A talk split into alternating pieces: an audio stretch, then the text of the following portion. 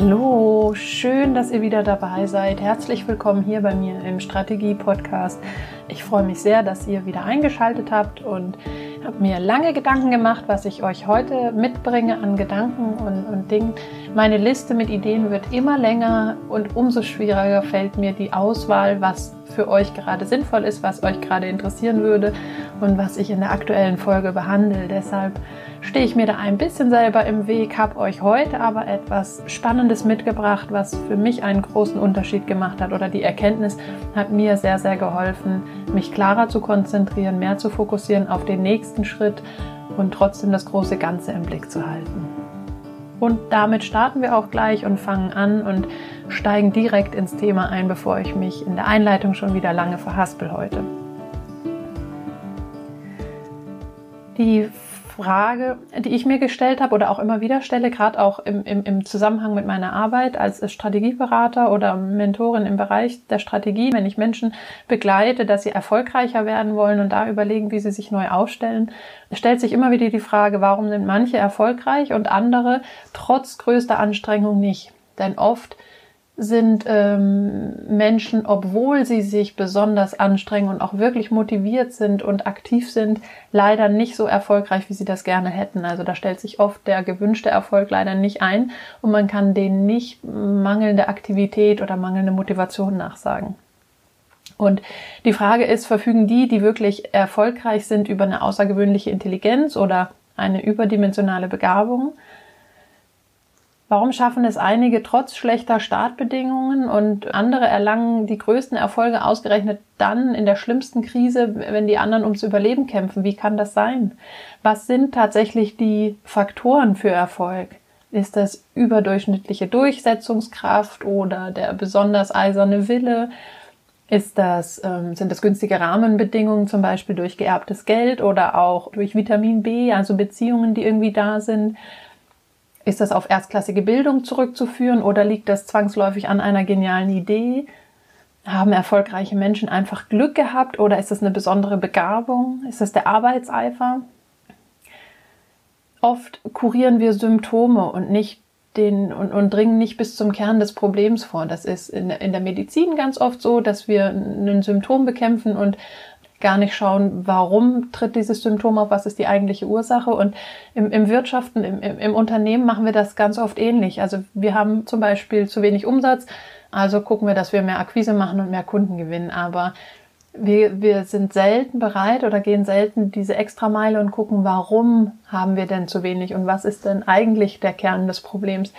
Und deshalb oft geben wir uns mit dem Bearbeiten der Symptome auf der operativen, auf der operativen Ebene zufrieden und dringen da einfach nicht tiefer ein. Und diese ganzen Erfolgsfaktoren, die ich gerade genannt habe, man kann ganz einfach die Rückkopplung mal machen und gucken, ist das wirklich so? Also sind alle, die eine geniale Idee hatten, auch wirklich erfolgreich geworden? Oder sind alle die, die eine besondere Begabung haben, erfolgreich? Oder die einen eisernen Willen haben oder auch ähm, Vitamin B haben, ne? also die die entsprechenden Beziehungen haben, sind das ist das zwangsläufig in der Rückkopplung immer der Garant für Erfolg und wenn man das mal umdreht, merkt man relativ schnell, ja, nein, das stimmt so eigentlich auch nicht. Das ist selten ein Faktor alleine, sondern es ist wie bei einem guten Rezept sind es verschiedene Zutaten, die dann wirklich das Ergebnis rund machen und und abstimmen miteinander.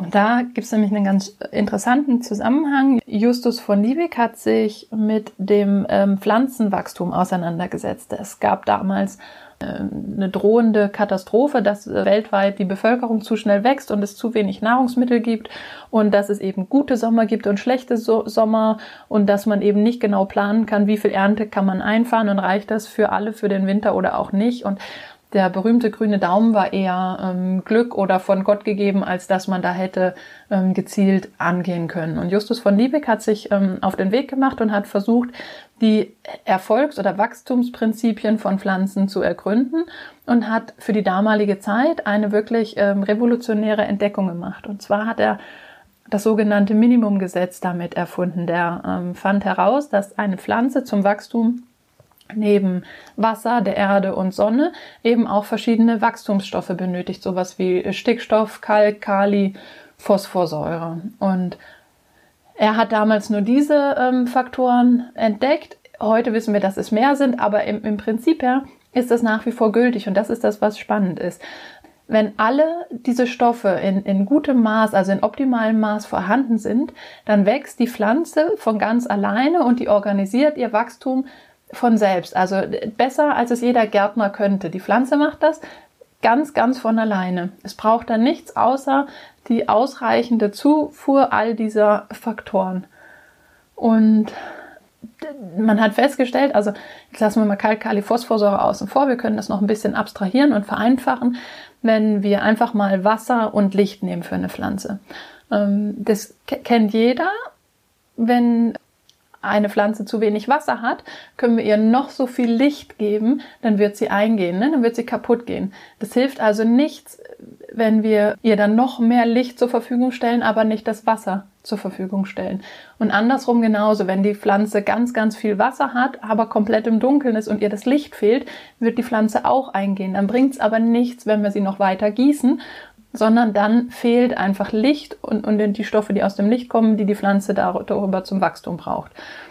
Und das ist quasi das Minimumgesetz. Es gibt immer einen Faktor, der fehlt und das Wachstum in dem Moment behindert. Und es ist egal, in welchem Übermaß die anderen Faktoren vorhanden sind.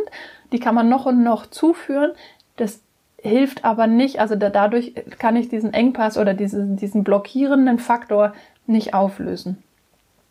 Und Justus von Liebig hat damals einen Pflanzendünger erfunden, dass man Kalk, Kali, Stickstoff und Phosphorsäure in, im richtigen Maß eben zuführen kann und hat dadurch das Wachstum steuern können ne? und die Ernteerträge der Landwirte auf ein ähm, fünf- bis zehnfaches hochschrauben können. Also das war für die damalige Ernährungssituation ein Riesendurchbruch und ist ja auch bis heute noch äh, bewährt und ein, ein ganz elementarer Faktor.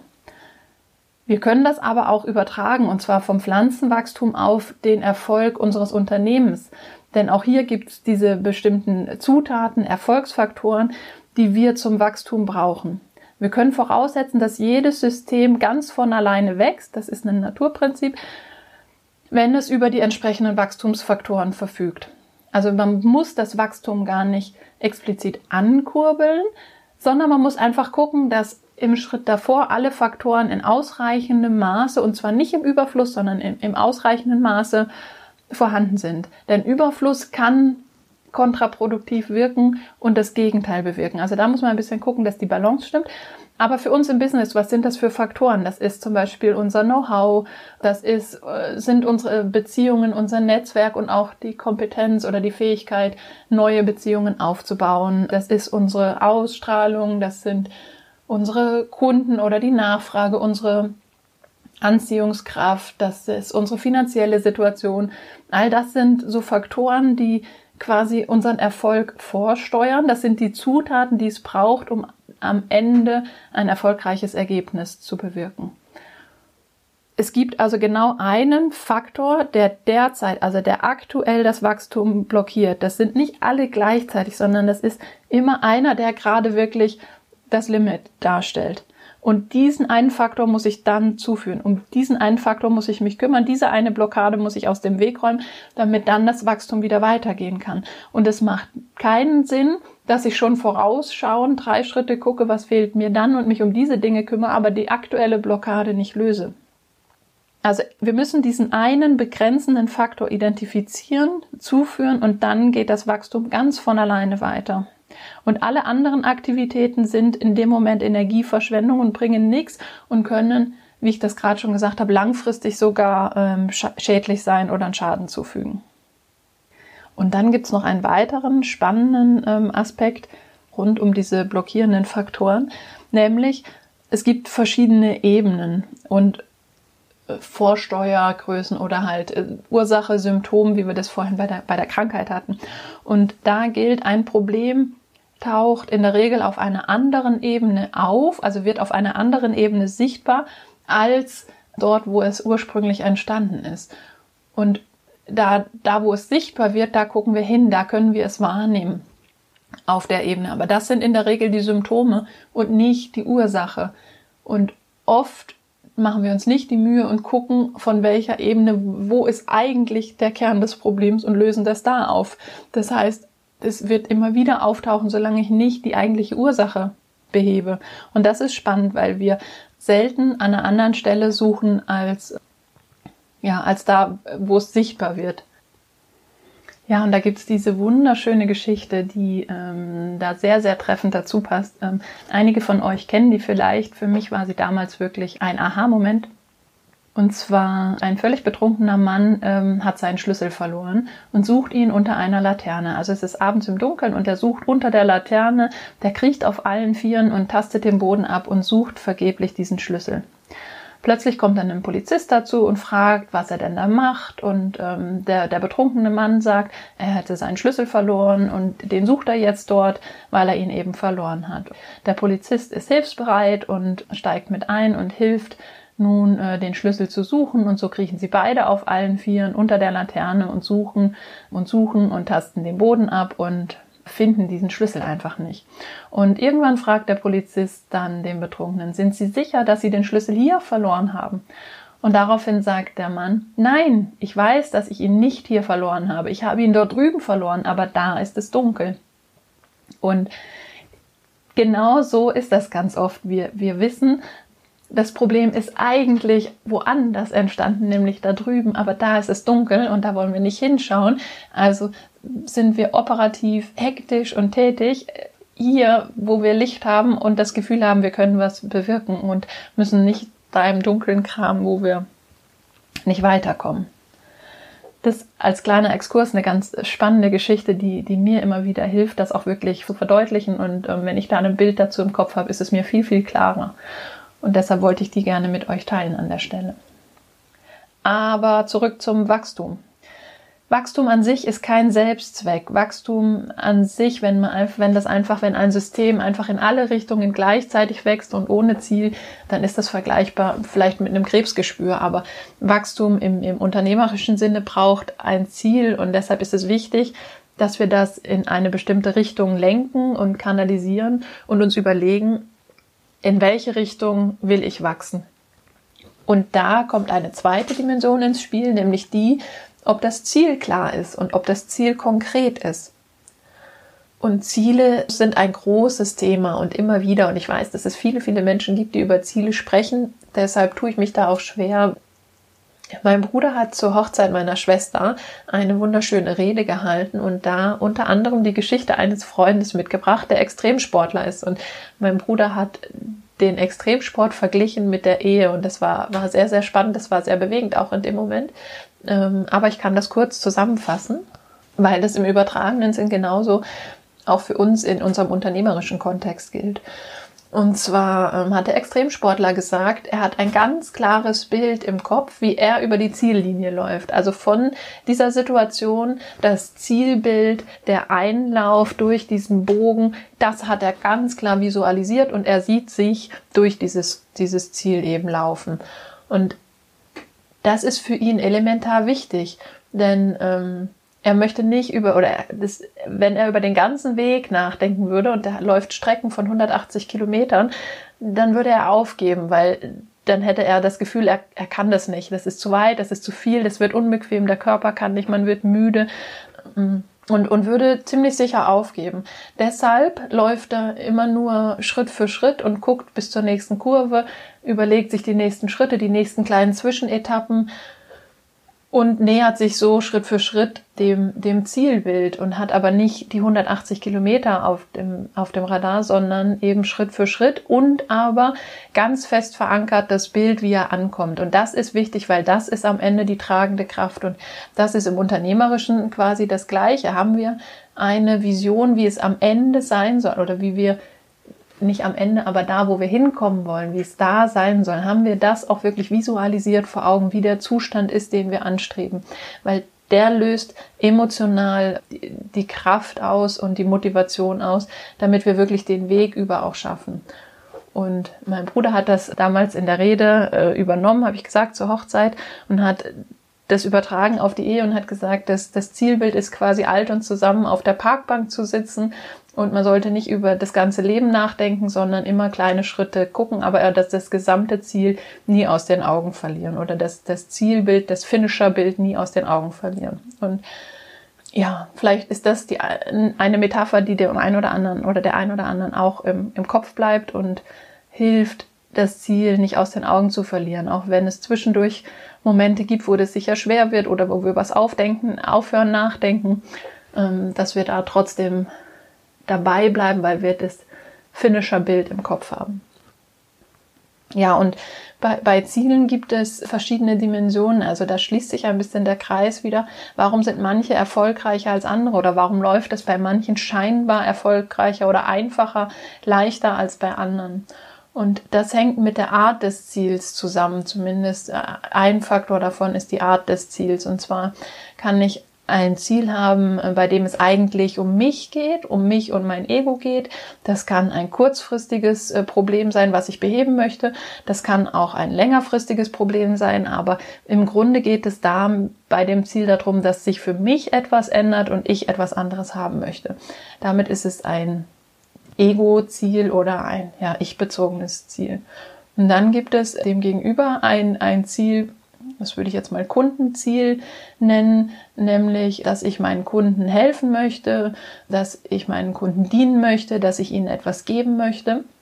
Und das hat dann, ist die zweite Dimension. Da geht es dann nicht mehr um mich, sondern da geht es dann darum, dass sich für meinen Kunden etwas verändert, dass sich für meinen Kunden etwas verbessert, dass ich für meinen Kunden ein Problem löse.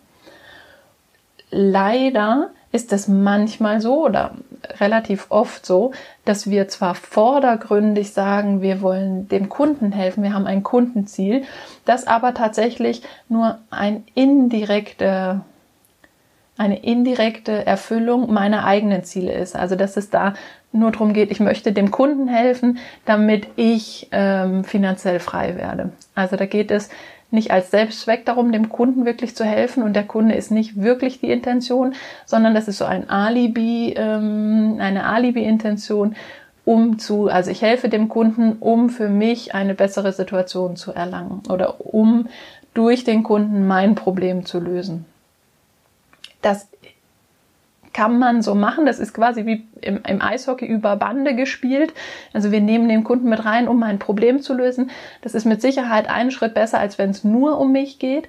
Aber früher oder später merkt der Kunde das. Und ähm, das ist das, wo es dann doch nicht die Strahlkraft hat, wo wir doch nicht die Ausstrahlung haben, die Leichtigkeit, weil der Kunde merkt, dass er nur Mittel zum Zweck ist und es eigentlich nicht wirklich um ihn geht. Und diese klein, dieser kleine, aber wirklich feine Unterschied macht etwas aus. Das äh, läuft auf energetischer Ebene oder ihr könnt das auch Aura nennen.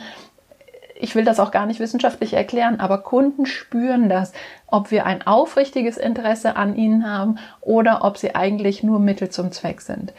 Und ich kann mir dreimal auf die Fahne schreiben, dass ich für meinen Kunden irgendwas tun möchte. Wenn ich aber finanziellen Druck habe und gucken muss, wie ich nächsten Monat meine Miete zahlen kann, dann werde ich immer im Hinterkopf ähm, als steuerndes Element meine Miete oder meine fehlenden Finanzen haben und nie völlig selbstlos mich auf den Kunden einlassen und, und, und sagen, was ist für den Kunden die beste Lösung.